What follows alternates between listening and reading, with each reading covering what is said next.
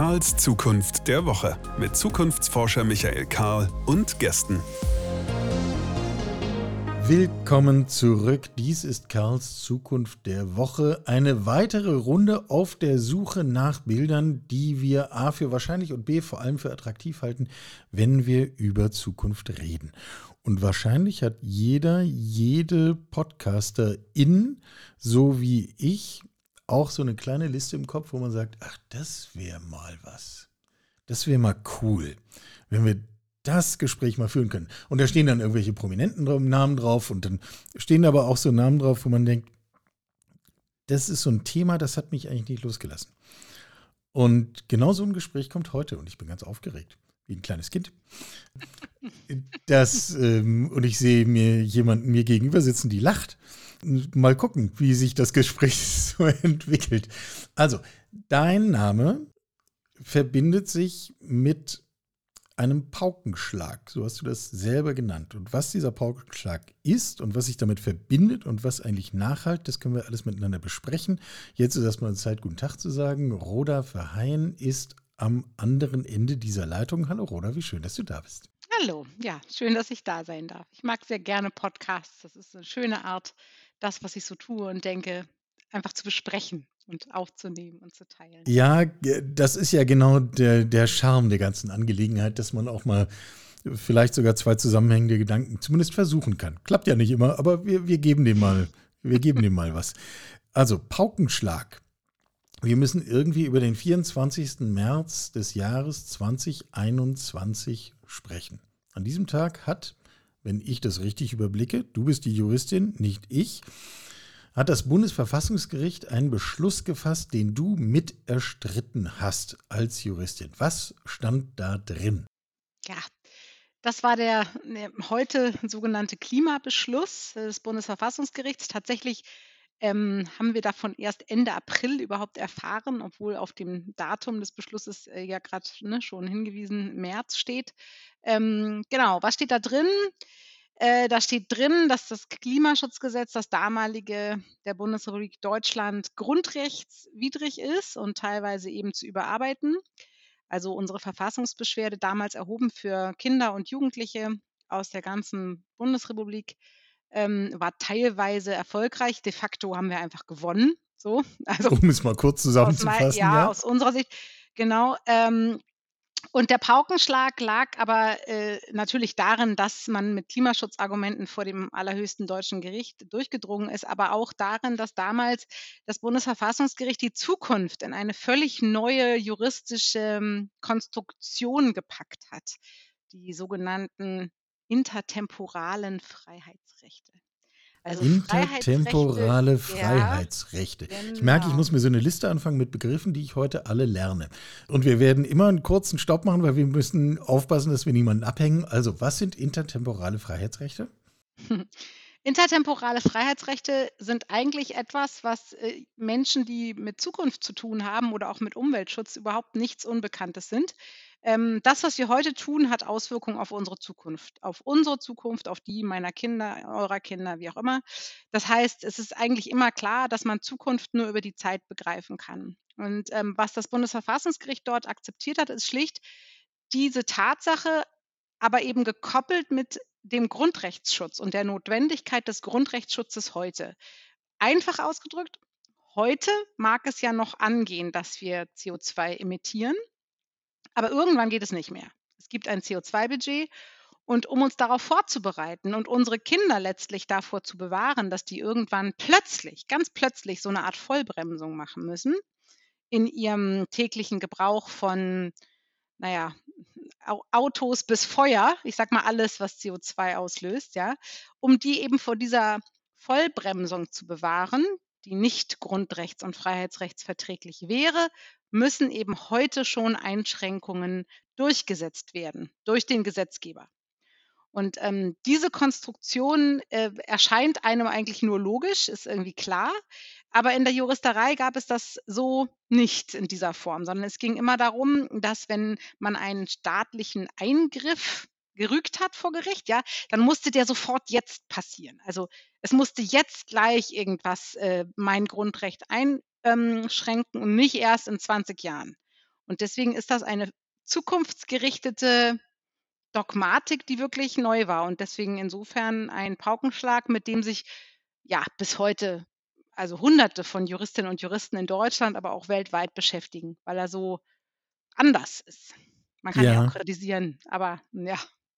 Ähm, äh, bevor wir dann äh, vielleicht auch dann natürlich drüber reden, was dann draus geworden ist und, und Mhm. wie, wie gewichtig das dann tatsächlich sich erweist, war das eigentlich auch international neu oder war das nur für ein deutsches Gericht neu?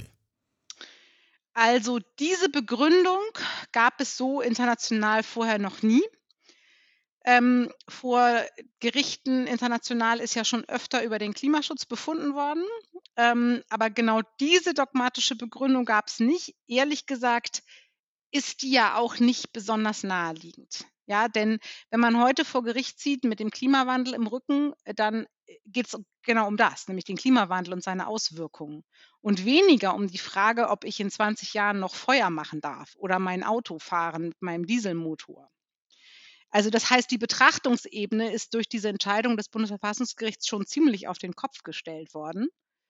Ähm, und damit befassen sich jetzt auch andere Gerichte. Also ich bin davon überzeugt zum Beispiel, dass die laufenden Gerichtsverfahren vor dem Europäischen Menschengerichtshof in Straßburg, die werden in irgendeiner Weise sich davon abgrenzen oder dem auch zustimmen oder es eben anders machen. Und da haben wir ja dieselben Bestandteile, ne? vor dem Gerichtshof für Menschenrechte, da geht es dann auch um Freiheit und ähnliche Dinge. Selbe Kombination. So, jetzt ist das beschlossen worden. Jetzt muss ich nochmal sozusagen einen Gedanken von meiner Seite aus dazu tun, weil ich ja am Anfang gesagt habe, dass dieses Gespräch hier schon, schon eine Weile auf meiner inneren Wunschliste steht. Weil es sich einerseits mit diesem positiven Paukenschlag verbindet. Ich kann diesen Moment, als ich diese Nachricht gelesen und zumindest ein Stück weit nachvollzogen habe, ich will nicht das große Wort vom Verstehen benutzen, aber nachvollzogen habe, war ich wirklich für einen Moment euphorisiert, weil ich dachte, ja, da geht was. Es ist möglich. Wir können sozusagen mit Sinn und Verstand und Augenmaß etwas tun, was uns in Sachen Klima auf einen Weg bringt, den ich für vertretbar halte für mich und den ich vor allem auch vertretbar halte für die Welt, die ich meinen Kindern übergebe. Selbes Modell im Grunde.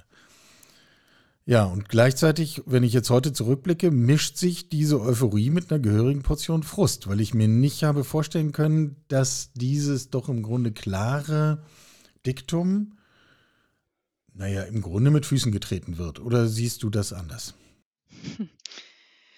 Ja, also ein Bundesverfassungsgericht hat ja immer nur Entscheidungsmacht dies, also bezüglich dessen, was der Streitgegenstand ist. Ja. Das Bundesverfassungsgericht ist nicht die Bundesregierung, nicht der Bundestag, es ist ein Gericht. Und das bedeutet, das Bundesverfassungsgericht hatte zu urteilen über ein konkretes Gesetz. Und das war das damalige Klimaschutzgesetz. Das ist dann infolge dieses Urteils ja sehr schnell überarbeitet worden.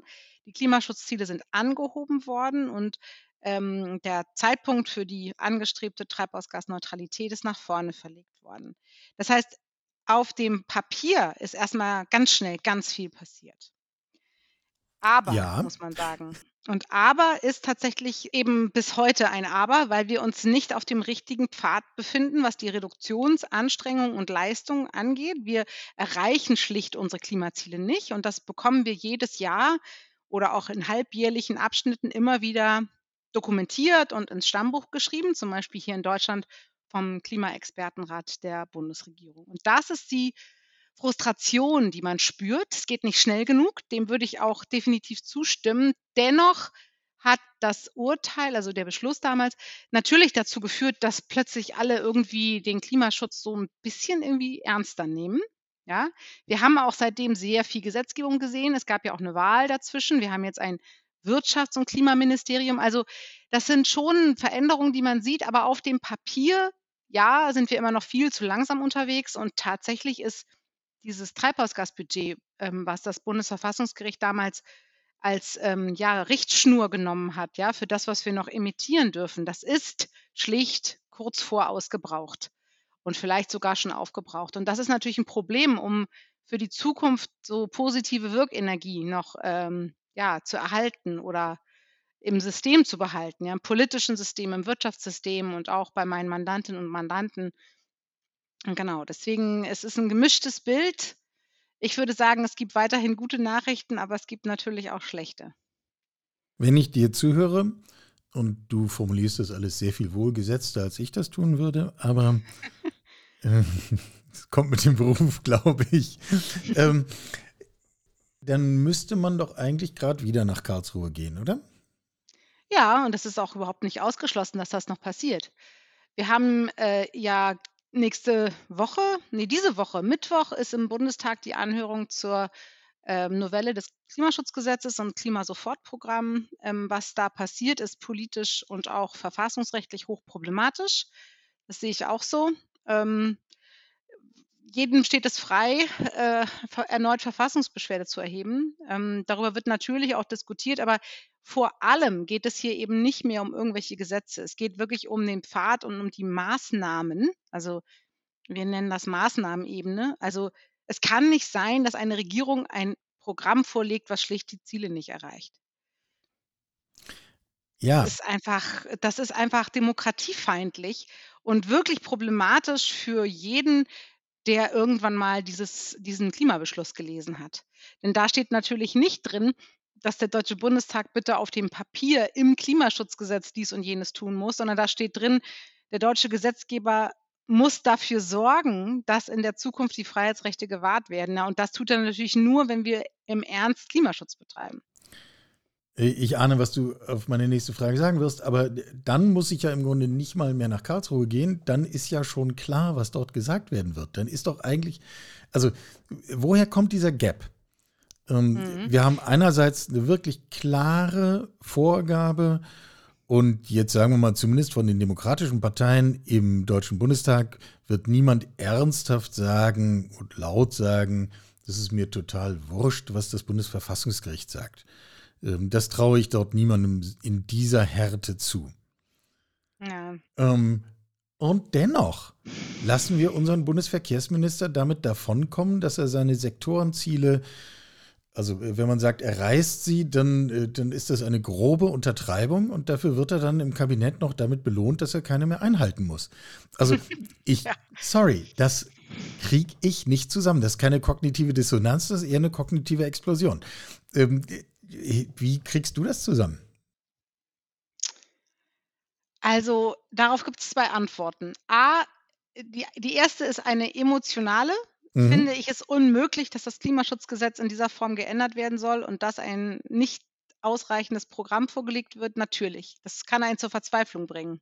Ja. Die zweite Antwort wäre aber eine sehr viel komplexere. Und da geht es um die Frage, wie läuft es denn wirklich ab jetzt? Was macht das Europarecht? in welchem Kontext steht das deutsche Gesetz und die deutschen Klimaschutzprogramme mit diesem Europarecht? Ähm, welche tja, demokratischen Notwendigkeiten meinte denn da die Koalition irgendwie Rechnung zu tragen? Ne? Die haben jetzt da was umgesetzt, was im Koalitionsvertrag steht. Ist aus meiner Sicht völlig falsch, klar. Aber ja, kann man falsch. sagen, die Frage, die sich allerdings vor dem Bundesverfassungsgericht stellen würde, wenn man denn tatsächlich jetzt noch mal hingeht, wäre ja, ist die Lage, in der wir uns befinden, verstößt die gegen dieses Gebot der intertemporalen Freiheitssicherung? Und das hängt eben von den gesamten Mengen ab, die tatsächlich jetzt noch emittiert werden, sodass das verbleibende Budget jetzt für meine Kinder eben immer kleiner wird. Ne? Also es hängt von den letztlich wieder vom Sachverhalt, von den Prognosen, von äh, der Frage ab, wie schnell muss der Gesetzgeber denn handeln? Denn äh, das Bundesverfassungsgericht hat ja nicht gesagt, ihr müsst jetzt sofort alle Autobahnen verbieten. Ne? Und insofern kommt man, kommt man über die Komplexität der Dinge dann irgendwie dazu, dass man sagen kann, vielleicht ist es nicht ganz so schwarz-weiß. Aber auch ich meine, dass die jetzige Lage verfassungswidrig ist. Das habe ich auch schon öfter gesagt, werde ich auch am Mittwoch wiederholen. Ähm, ich bin der Auffassung, dass ohne ganz erhebliche weitere Maßnahmen der Bundesgesetzgeber und die Bundesregierung insgesamt eben tatsächlich zu wenig tut, um dem verfassungsrechtlichen Gebot zu entsprechen. Ja. Nun verfechten wir alle die demokratische Struktur unseres Landes und sie ist ein unfassbar hohes Gut. Aber ist es nicht manchmal ein bisschen verz zur Verzweiflung einen bringend? Toller Satz. Also bringt es einen nicht manchmal zur Verzweiflung, dass die Dinge dann am Schluss doch mühsam sind und vor allem lange brauchen? Tja, ja, aber das ist Demokratie. Demokratie ist Streit um die Sache. Solange der sachlich geführt wird, ist das, glaube ich, in Ordnung. Und man muss ähm, ja auch, glaube ich, konstatieren, dass die Debatten in der Vergangenheit auch oft andere Lösungswege gezeigt haben, als auf die man vielleicht selber so im ersten Moment kommt. Aber beim Klimawandel, auch beim Artensterben übrigens, äh, habe ich manchmal das Gefühl, dass wir uns teilweise im Moment in so einer gegenläufigen äh, Situation befinden. Da wird tatsächlich über die Fakten eher hinweggegangen, anstatt die als Grundlage für den Meinungskampf zu nehmen. Und das finde ich problematisch. Also Nehmen wir den Kampf um äh, das Gebäudeenergiegesetz, das sogenannte Heizungsgesetz. Also was da passiert ist an Desinformationen, das war wirklich problematisch von den Medien, aber auch von politischen Kräften. Faktisch ist das Gebäudeenergiegesetz ein, ein Gesetz zum Schutz der intertemporalen Freiheit. Es heißt nämlich, es tut genau das, was gemacht werden muss. Es leitet jetzt den Wechsel ein und den Ausschluss von fossilen Energieträgern. Es schützt nebenbei alle Gesellschaftsschichten vor den extrem hohen Preisen, die kommen müssen, wenn das passiert, was das Bundesverfassungsgericht gesagt hat. Und wir haben also an der Stelle, glaube ich, nicht unbedingt nur ein Problem in der demokratischen, im demokratischen System, sondern wirklich in der, in der, an der momentanen Freude an der Desinformation. Und das macht mir das macht mir wirklich zu schaffen, ne? Äh, da, ähm, sind die Medien nicht ausgenommen, in keiner Weise. In keiner Weise. Es gibt eine bemerkenswerte Aufarbeitung der Geschichte genau dieses von dir genannten Gebäudeenergiegesetzes. Das können wir gerne hier in den Shownotes von dieser Folge einmal verlinken. Der von mir sehr geschätzte Volksverpetzer hat das einmal aufbereitet, wer eigentlich wann zu welcher Fassung was gesagt hat und was dann hinterher kommuniziert wurde. Da stehen einem alle Haare zu Berge, die man sich darüber nicht ausreißt, wenn man das liest. Also bemerkenswert. Ja, ähm, leider. Genau, und man hat, also man, man geht immer noch damit um, als wäre das irgendwie so nice to have, ne? Also so ein, ja wir gucken mal, was so geht, aber wir schauen mal beim Klimawandel, was wir so erreichen können. Aber das darf dann auch nicht zu viel kosten und darf auch nicht mit irgendwelchen Einschränkungen bei uns äh, irgendwie verbunden werden. Aber nein, jetzt das Gegenteil ist der Fall. Das Bundesverfassungsgericht sagt, ja, diese Generation muss sich jetzt einschränken, damit die nächste noch was hat. Genau das steht im Klimabeschluss. Ja, und das macht einen natürlich, ja, das führt auch bei mir zum Haare raufen, ja, richtig. Und wie, ich meine, wie gehst du damit um? Da gibt es nur eine einzige Umgangsweise, weitermachen. Ja. Ja, mir fällt mir ja irgendwie auch nicht ein. Aber gut, ähm, also, also weitermachen. Also im Zweifel in deinem Fall wieder und wieder die Dinge benennen und im Zweifel wieder und wieder Klagewege suchen. Wer deinen Namen googelt, findet ja nicht nur diesen Klimabeschluss, sondern findet ja auch Prozesse, äh, die in dieser Klimaangelegenheit gegenüber Konzernen angestrengt werden. Was mhm. ist eigentlich, wenn man tatsächlich einen Hebel ansetzen will, um etwas zu bewegen? Was führt einen eigentlich weiter? Regierungen und Staaten verklagen oder Konzerne verklagen? Boah, das ist eine schwierige Frage. Ähm, das eine geht nicht ohne das andere, würde ich sagen. Beides führt weiter. Ähm, die Pflichten sind in weiten Teilen ganz überlappend. Das, was bei den Konzernklagen äh, uns weiterführt, ist eben die ähm, globale Vernetzung und die Tatsache, dass wenn man einem Konzern eine Reduktionsverpflichtung auferlegt, also wie zum Beispiel in den Niederlanden passiert mit Shell oder wie wir das jetzt von der VW AG einklagen wollen, ähm, dann umfasst das eben nicht nur Emissionen, die hier in Deutschland passieren, sondern eben weltweit. Das ist sehr viel weiter als zum Beispiel der Geltungsbereich des deutschen Klimaschutzgesetzes. Bei dem geht es ja wirklich immer nur um die Emissionen, die auf deutschem Gebiet inventarisiert werden. Und wenn ein Unternehmen international ist, dann bucht es halt die entsprechenden Emissionen im Zweifel auf irgendein anderes Land und schon ist ein Teil des Problems gelöst. Jedenfalls im Buch.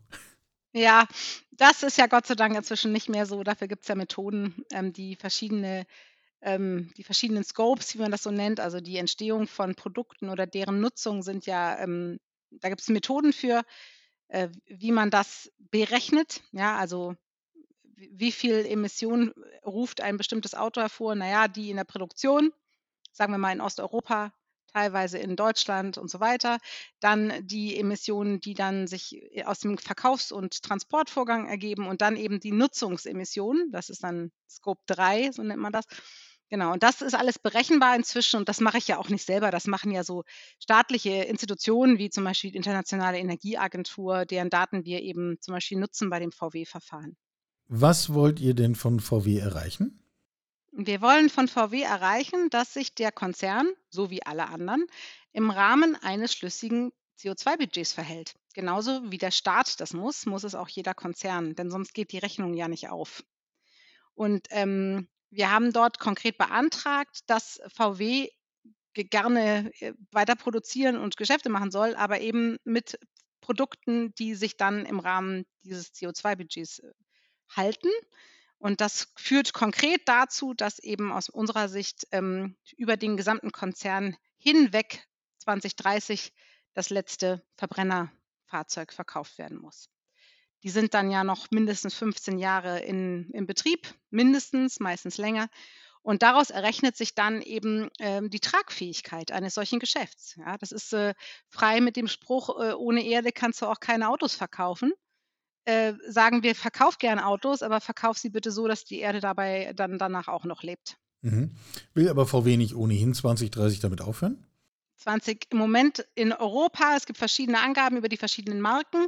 Ähm, der Haupteinwand von VW ist tatsächlich, wir machen doch in Europa sowieso jetzt gesetzlich nach 2035 Ausstieg. Äh, zum Zeitpunkt, als wir die Klage erhoben haben, gab es diese Pläne überhaupt nicht. Und wenn man mal auf den Marktanteil von VW außerhalb von Europas schaut, dann sieht man ganz klar, ne, das ist in keiner Weise nur Europa.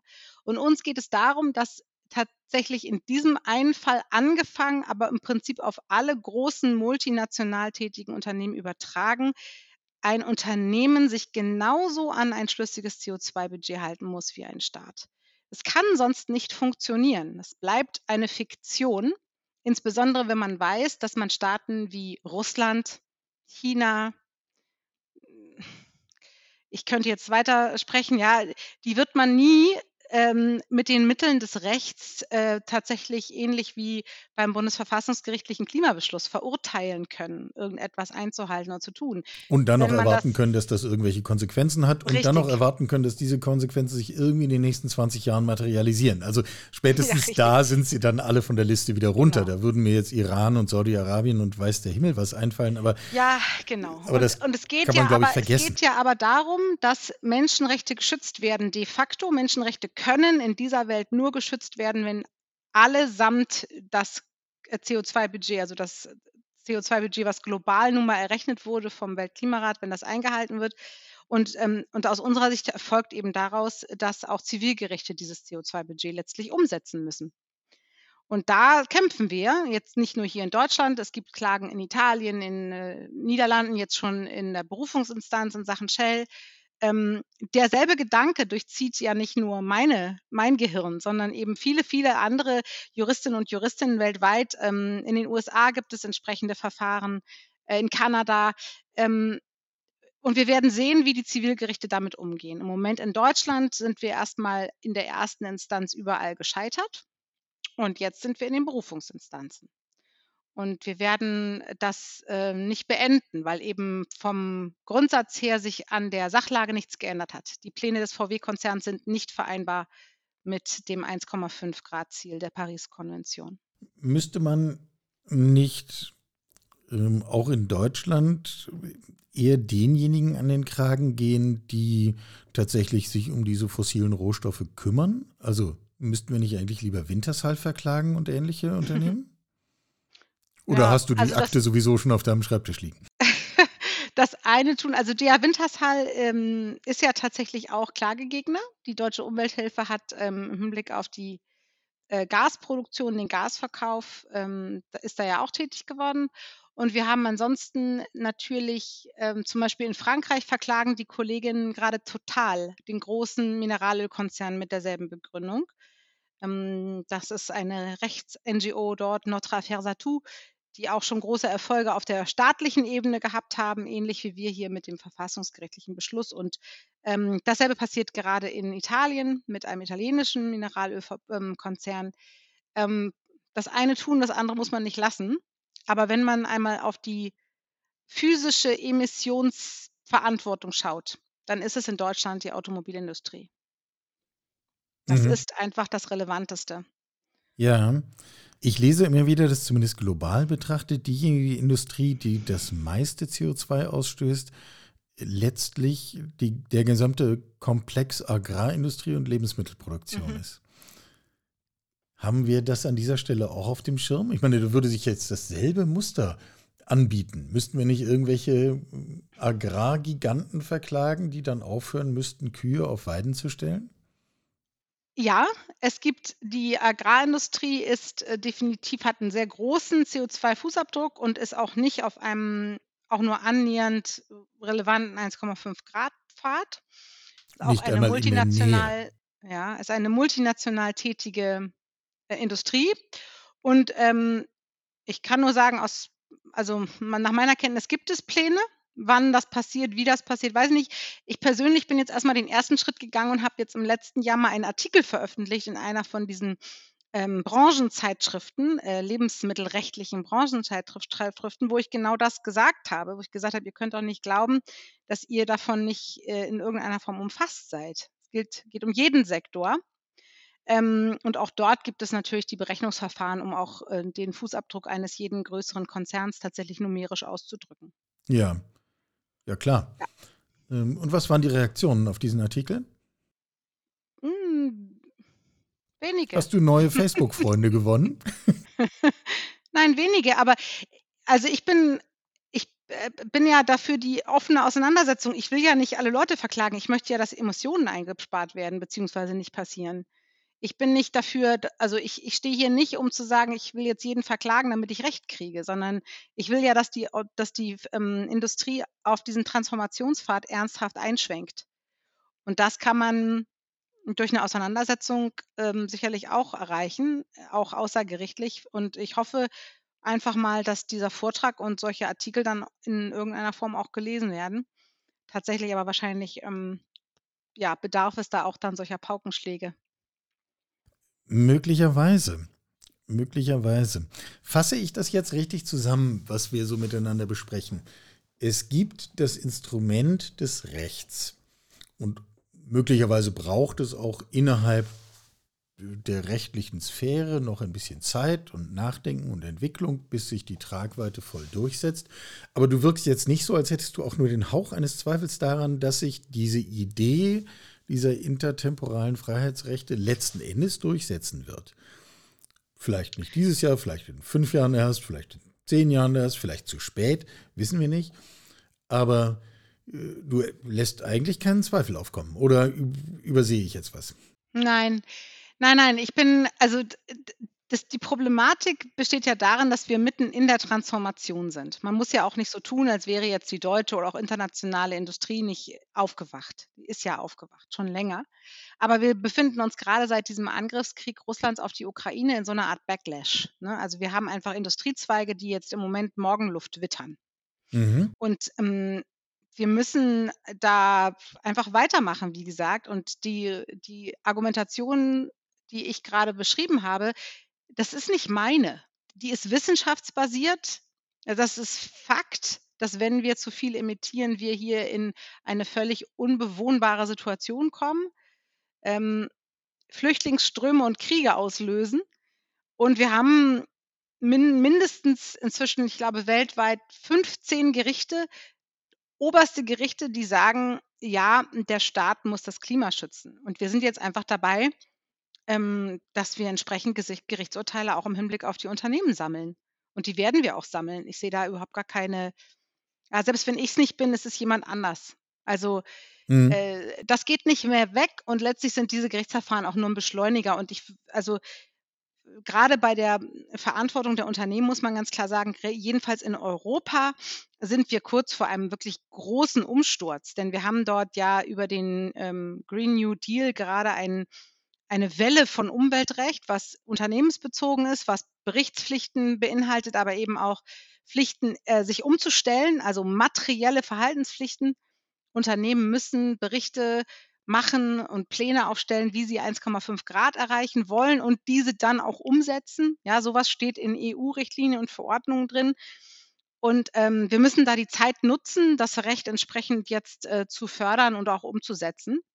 Aber deswegen, vor fünf Jahren habe ich dasselbe gesagt wie heute. Da war das völlig verrückt.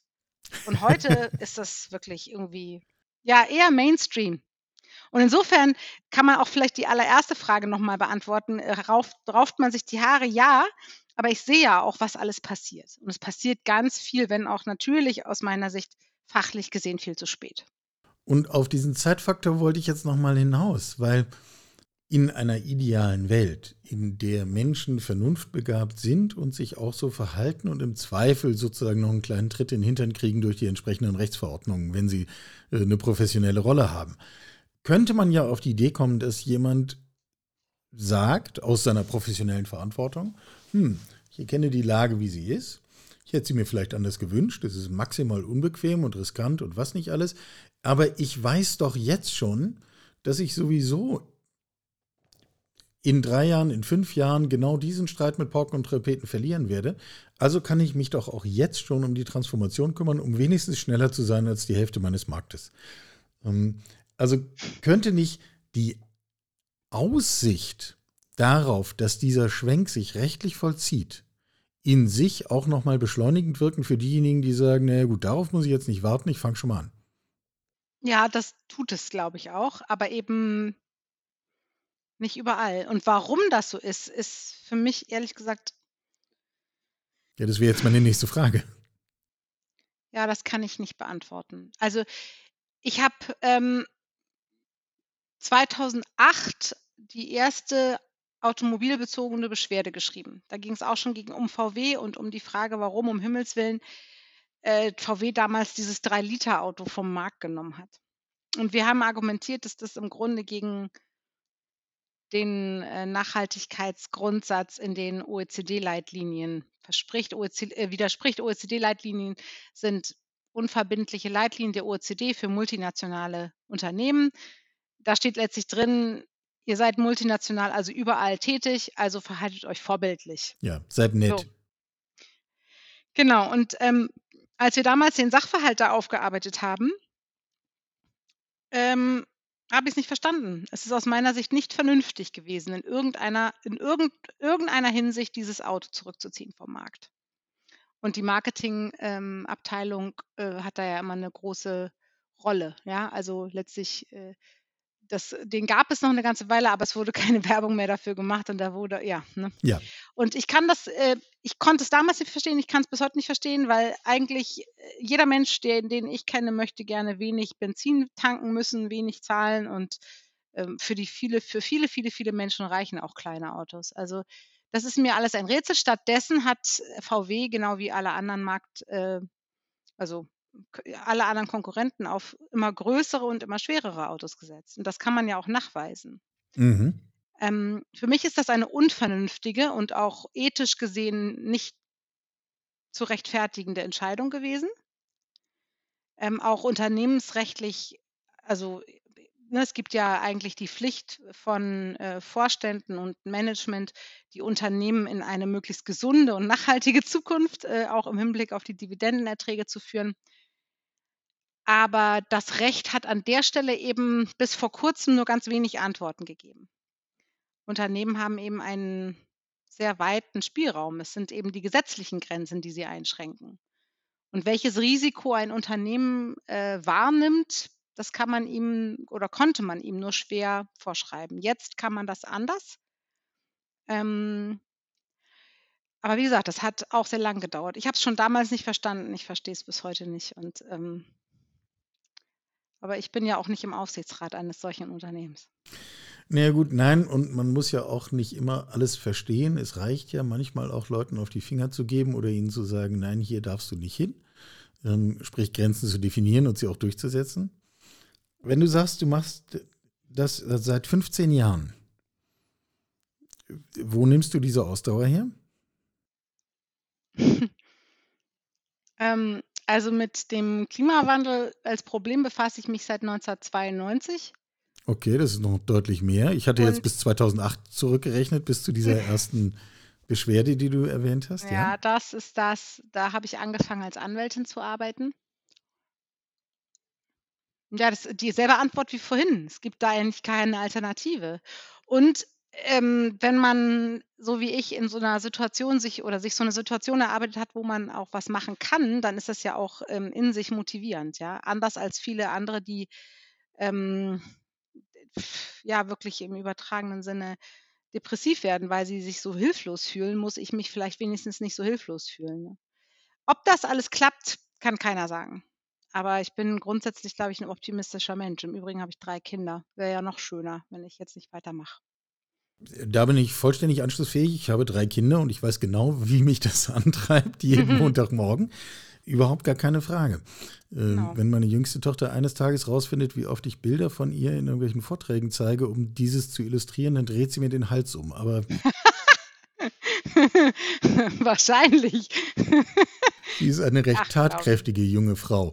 Ja, aber in der Regel versuche ich, wenn, wenn sich das Gespräch so langsam dem Ende zuneigt, dann nochmal die Kurve zu kriegen und zu überlegen, ob wir eigentlich optimistisch nach vorne schauen können. Das hast du jetzt schon fast beantwortet.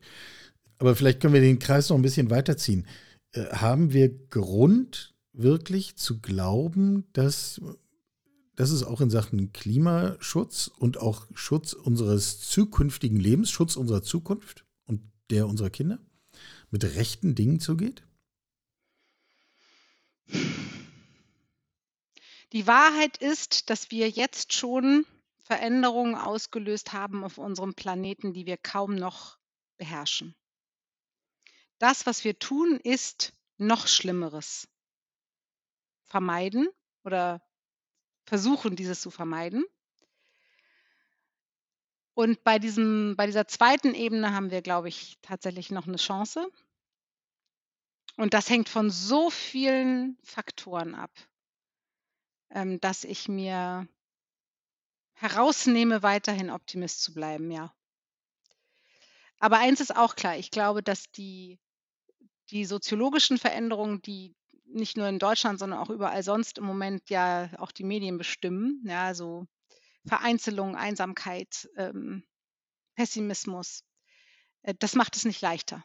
Und deswegen also meine Überlegung ist eigentlich immer, wenn wenn Menschen sich zusammentun für das Gesamtheitliche und für das Gemeinsame, dann kann das klappen und daraus nimmt man auch wieder Motivation. Aber wenn Menschen sich nicht dazu entscheiden können, sondern eben sich weiter vereinzeln, abkapseln und, ähm, damit auch zum Spielball machen lassen, dann sieht's schlecht aus. Tja. Ja, diesen Zusammenhang kann man ja jetzt mit, mit trauriger oder mit euphorischer Stimme beschreiben, weil ich finde, man kann es ja auch umdrehen und kann sagen, wenn ich beginne, mich mit anderen zusammenzutun, entsteht da ja auch Energie. Immer. Immer. Das ist genau so ist es. Niemand ist alleine in dem, was er tut oder in dem, was er erwirkt. Ich habe 'n Team und ganz viele Menschen, die mich unterstützen. Du hast das wahrscheinlich auch. Und jeder, der in irgendeiner Form etwas tut, es tut es nicht alleine.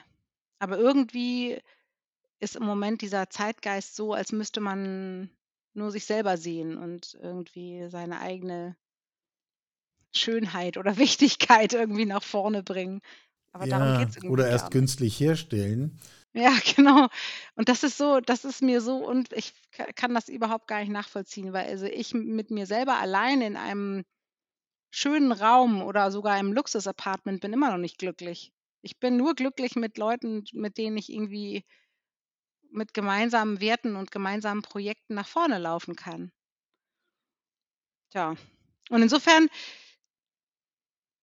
diesen Ausspruch liest man jetzt immer auch häufiger, finde ich, und deswegen glaube ich, kann man da auch immer noch optimistisch sein. Aber ich muss schon sagen, ich hätte vor 30 Jahren nicht gedacht, dass es so lange dauert, bis Leute mal kapieren, dass der Klimawandel nicht mit sich verhandeln lässt, ja, sondern dass es wirklich einfach um den Ausstieg aus den fossilen Energiestoffen geht. Das hätte ich nie geglaubt, dass wir so lange brauchen, so begriffsstutzig sind letztlich. Tja. Ja, das ist erstaunlich, wie schwer das ist, nicht? Äh, das Unverhandelbare vom Verhandelbaren zu unterscheiden. Tja. Ich glaube übrigens auch nicht, dass es tatsächlich alle schon verstanden haben. Aber bitte, das, ähm, auch da muss man vielleicht dann auch nicht mehr auf jeden warten. Auf keinen Fall. 2 plus 2 ist 4. genau. 2 plus 2 ist 4 ist der Anfang und am Ende steht Roda wieder vor irgendeinem hohen Gericht und er wirkt Beschlüsse, die entweder Staaten oder Konzerne dazu zwingen, dazu nötigen, sich auf eine angemessene Weise in unserer Zukunftsperspektive zu verhalten. Wahrscheinlich kann man den Bogen so schlagen, oder? Ich hoffe nicht, dass das mit dem Nötigen stimmt. Die Nötigung ist ein Straftatbestand. Ich ziehe Nötigen zurück, aber ich bin auch kein Jurist, ich bin Theologe. Ich kann da vielleicht an dieser Stelle ein bisschen freier formulieren.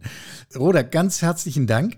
Ich bin sehr gespannt. Dies ist eine der Folgen, wo man wahrscheinlich immer wieder dazu sagen muss, wir haben heute den 6. November, wo wir es aufnehmen. Mal gucken, wie sich die Welt verändert. So ein Podcast steht ja eine Weile äh, zur Verfügung, kann man ihn immer wieder anhören und dann gibt es neue Erkenntnisse. Aber wir haben mal den grundlegenden Blick gewagt. Ich ziehe den Hut vor dem, was du tust und ich danke dir sehr für deine Offenheit und deine Zeit. Vielen Dank. Gleichfalls viel, viel Erfolg und viel Glück. Sie hörten Karls Zukunft der Woche, ein Podcast aus dem Karl Institute for Human Future.